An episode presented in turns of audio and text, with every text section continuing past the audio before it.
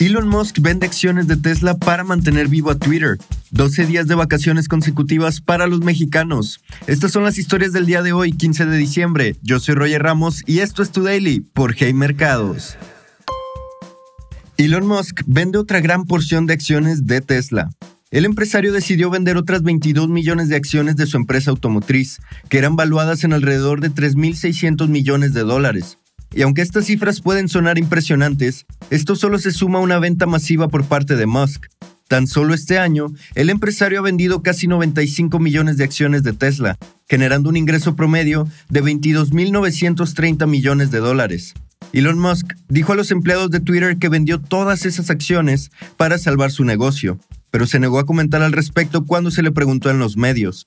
Y la venta era de esperarse, Recordemos que el pasado mes de octubre, Musk adquirió Twitter a un precio final de 44 mil millones de dólares, comprometiéndose además a un pago anual por intereses de mil millones de dólares.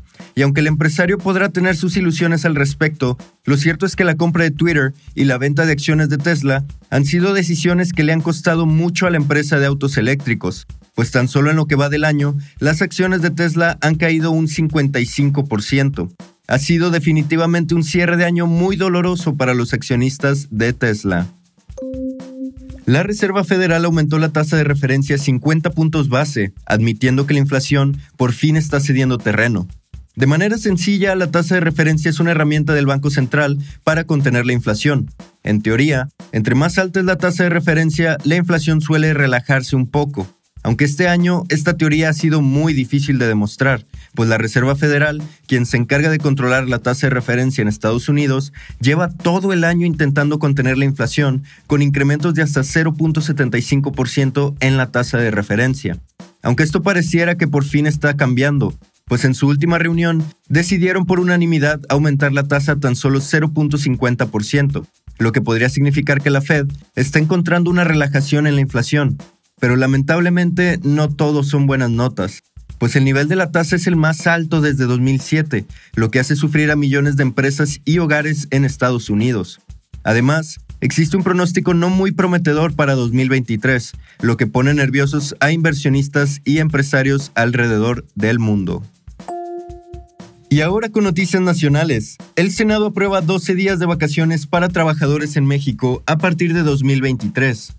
Después de meses de discusión y negociaciones, los legisladores aprobaron que los trabajadores tengan 12 días de vacaciones después de un año de servicio dentro de la empresa. Y lo que es aún más importante es que los trabajadores podrán gozar de su periodo vacacional de manera continua, ya que por unas semanas estuvo en discusión si los 12 días podrían ser tomados con completa libertad o divididos con un máximo de 6 días ininterrumpidos.